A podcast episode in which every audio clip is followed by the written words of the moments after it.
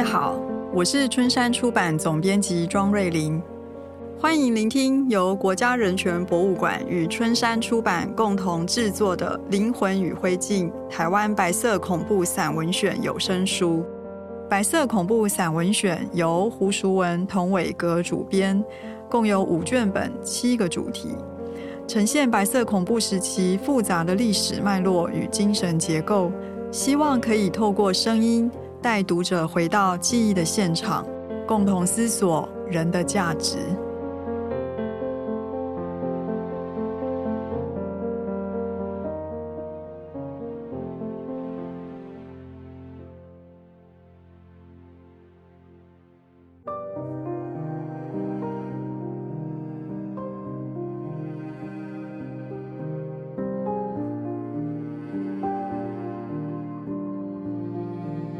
扑火飞蛾，一个美国传教士亲历的台湾白色恐怖节选之三，作者唐培礼。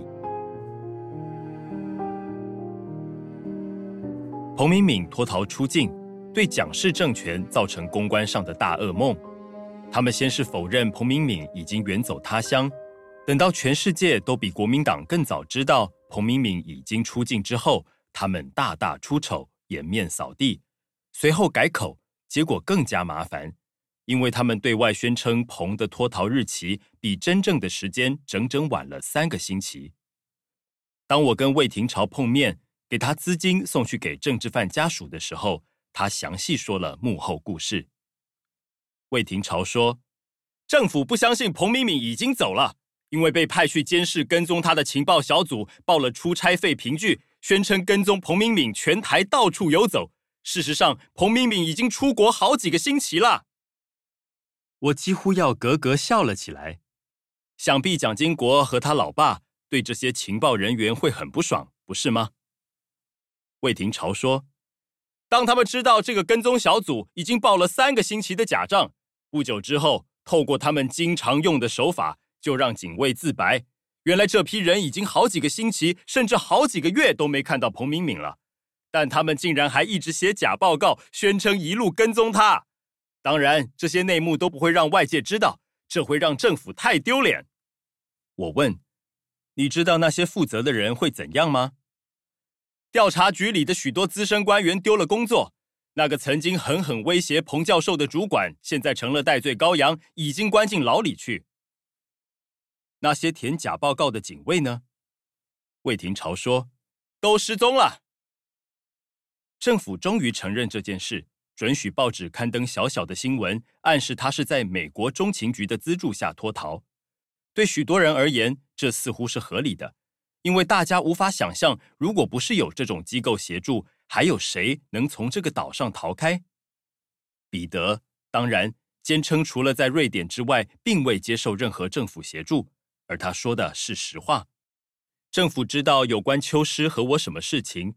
或者他们对我们的兴趣有多高，这都不清楚。我们猜他们对于我们和彼得的关系，我们跟协助政治犯家属的关联，甚或是彼得的逃脱等，应该所知不多。我们在想，还有很多其他因素让当局注意到我们，例如语言学校的情况。我向陈院长针对政府向台湾长老教会施压，要他们退出普世教协的报告。我在普世教会学课堂上谈论到普世教协事件，各种从神学院或其他地方对我平常看待政治情势的密告，或是我跟严先生或其他台湾异议人士的往来等等，这些事情当中任何一项都足以招致安全单位的注意。几乎每一天我都在猜想，这样会不会太过于疑神疑鬼，夸大了有人提醒我遭到监视的严重性。后来跟谢聪敏见面时，我跟他探讨这个看法。坐牢多年，谢聪敏当时还是很憔悴瘦弱，导致他浓密的眉毛显得比平常更抢眼。我说：“随时都有好几千人被监视，不是吗？”他说：“是，但是某些人比其他人被监视的多一点。”他这句话让人联想到《动物农庄》一书里头的一句话：“有些猪。”比其他猪更平等一点。如果不是我很确定谢聪明以前并没有读过这本书，或许会以为他是故意拿双关语来说笑。他说：“自从彭教授逃亡后，魏廷朝和我现在都遭到二十四小时监控。他们不相信我们跟这件事无关。他们跟踪我们紧迫盯人的程度，不比跟踪彭教授差多少。”我说：“你会遭到比较多的关切，我不意外。不过最近这几个星期以来，也好几次有人提醒秋师和我说我们遭到监视。”谢聪敏说：“有个方法可以知道你的信件是否被检查过。我在牢里遇见一个人，曾经在邮局安检部门工作，因为偷了信件里面的钱被捕。他跟我说过，台湾内部每封信件的注销戳章上面都有邮政编码，看编码就知道这封信是不是被拆开检查过。”我惊讶地说：“哇！”你知道这些编码？他说：“知道，很简单。”他从夹克拿出一张纸来，在背后画出注销戳的图案，接着说：“你可以从邮局看出这封信经过哪些程序。首先，从日期和时间可以追溯是哪个邮政人员处理你的信件。万一有什么重要东西被放行，他就得负责任。”然后他指出戳记底部的括号，里面只有一个字。他一边说一边写，有三个不同的字会在这个括号里。这个字意味这封信未经检查，另外这个字意味经过邮局安检系统检查，最后这个字则是经过警备总部检查。如果你开始收到许多信都有最后这个字，你就知道他们最近对你真是很感兴趣。我收到的所有信件都有警备总部的字在上面。谢聪敏给我这张纸条，我把它藏在皮夹里。谢谢。道别的时候，我两度道谢。对于谢聪敏和魏廷朝两人关在狱中，竟然还能够探听出这些事，深表敬佩。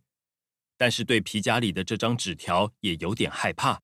虽然我们并未透过这个邮政系统来寄送任何敏感东西，还是好奇自己有哪些信件曾经被检查过。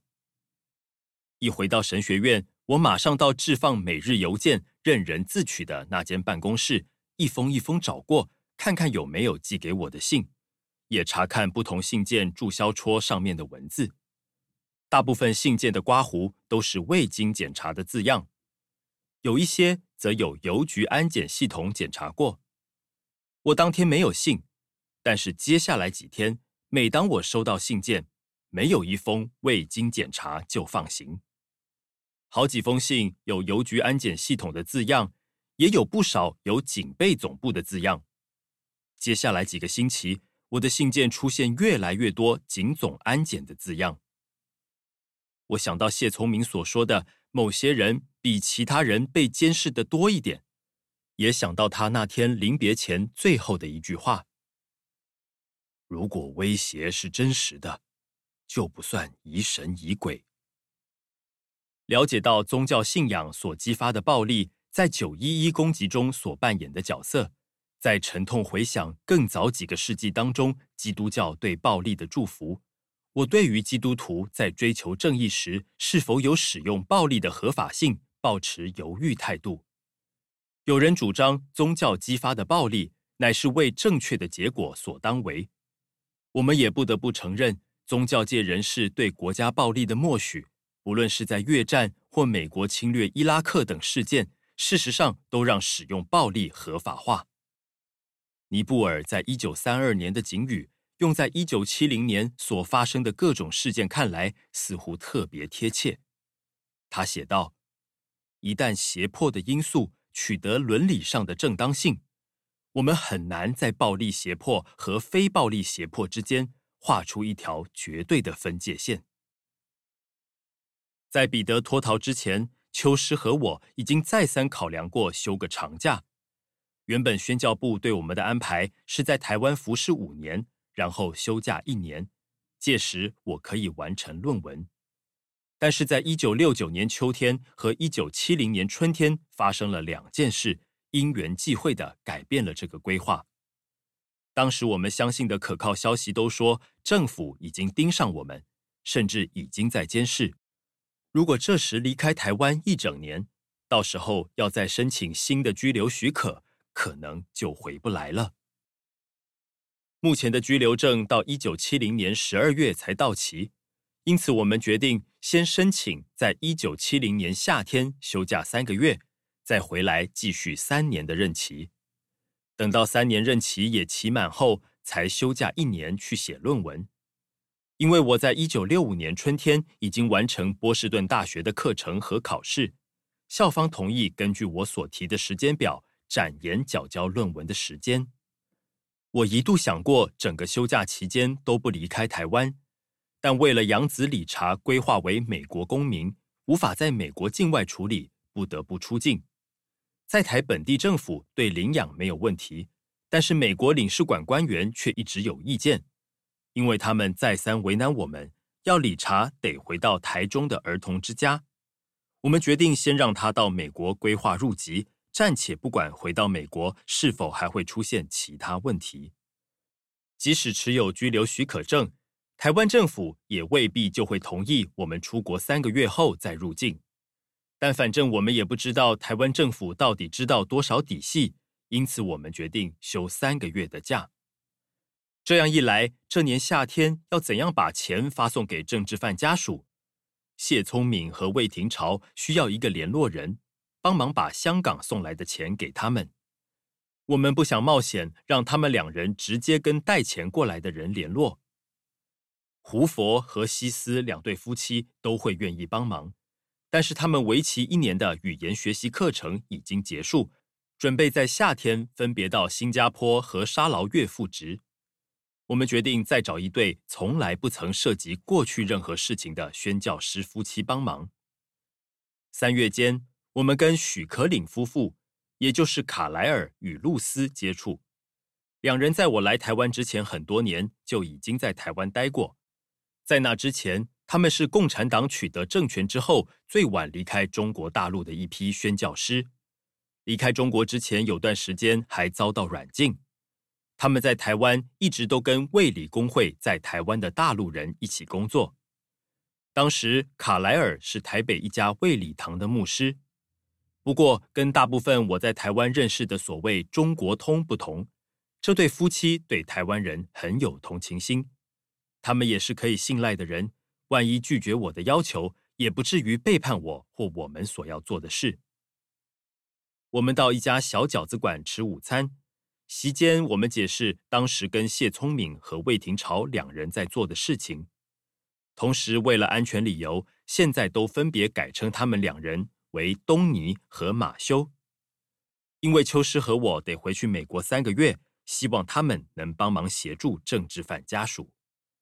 我说：“我们想请你当联络人，在带钱进来台湾的白杰明跟东尼与马修之间担任中介者的角色。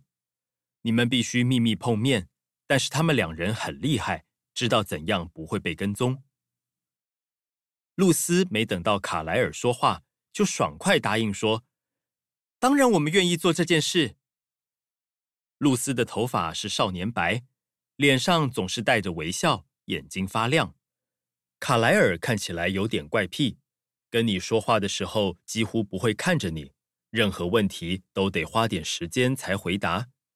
但每次他说话的时候，我都很仔细听。经过一阵子沉默，他也点头同意露丝的话。露丝问道：“我们几时要跟这两个年轻人见面？”他们马上就要着手安排，当时让我吓了一跳。也总算松了一口气，知道一九七零年整个夏天，整个计划都还会持续下去。秋师打破沉默，有一种可能是，到了九月，我们无法回到台湾。在这情况下，你们得决定何时开始不再继续当联络人。露丝说：“万一需要，我们会决定。”但是我们可不是临阵退缩的人。